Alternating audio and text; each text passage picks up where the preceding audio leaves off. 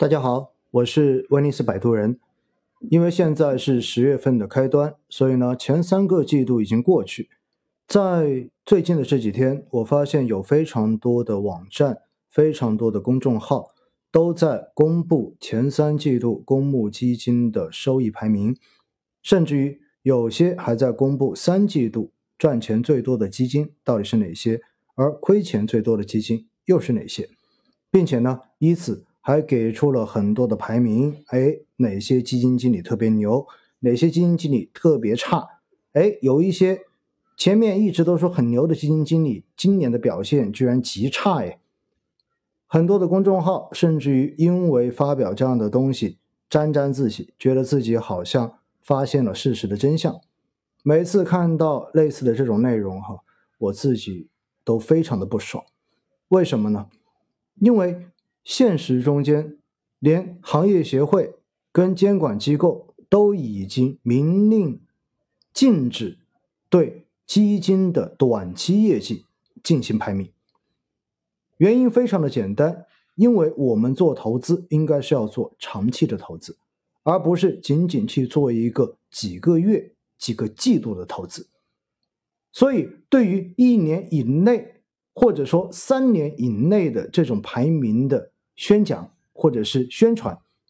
在实质上面，我觉得都是在误导小白投资者。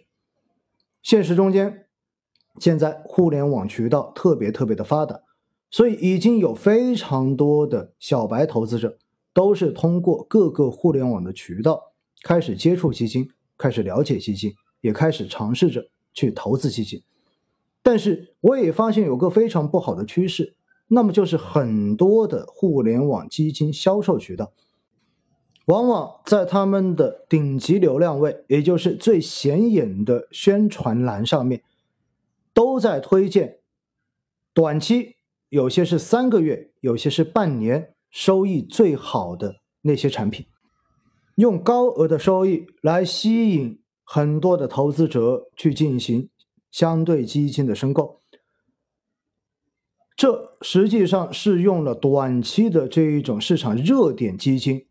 来吸引很多投资者的眼球。而现实中间，如果你真的有经历过多年的投资，以及对整个市场的变化有一个系统性了解的情况之下，我们都知道，三个月、半年左右能够飙起来的基金，如果。这个基金经理没有在历史上面有过非常长的投资经验跟投资业绩的背书，在很多时候不是基金经理的能力优秀而导致他赚到了这么多钱，而是刚刚好他买的这些东西，他所投资的这个行业，恰好是处于短期的风口之上，当风吹起来的时候，猪都能够飞起来，所以。短期的业绩是具有非常大的偶然性的，而且往往去追热点，最后导致的结果就是大概率在短期之内获得账面上面的浮亏，甚至于是很大的浮亏。现实中间，我们去进行投资，本来就应该具有长期的思维，我们要清楚这个基金经理过往的从业经验到底如何。是否有经历过完整的牛熊周期？面对市场的变化波动，尤其是出现极端变化的时候，这个基金经理是否可以有足够的定力和足够的决断力，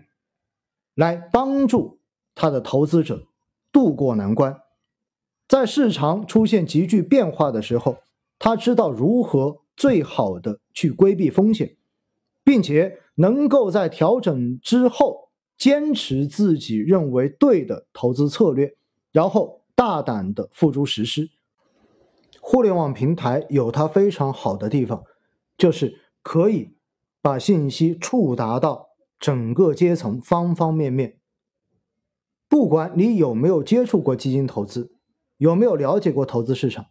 你都有机会。在自己上网消费、看消息的时候，去看到这些广告，看到这些所谓的排名。当为了营销而刻意的把短期业绩放在最显著位置进行宣传的话，必然会造成很多对投资并不了解的投资者去配置了本不该配置的产品。而且，当市场出现变化的时候，当热点出现切换的时候，之前这些被广大小白投资者所配置的网红基金、网红产品，往往会对整个基金行业的口碑、对投资者的利益造成极大的损害。这一定不是长久之计，也不应该是基金行业。以及所有的基金从业机构人员应该去做的事情。我们经常会说，投资者应该要学会正确的去做正确的事。而回过头来，我觉得作为从业人员，作为基金机构，作为教小白投资者投资的所有的机构和个人而言，我们都应该坚持做对的事情，而不应该。为了短期的利益，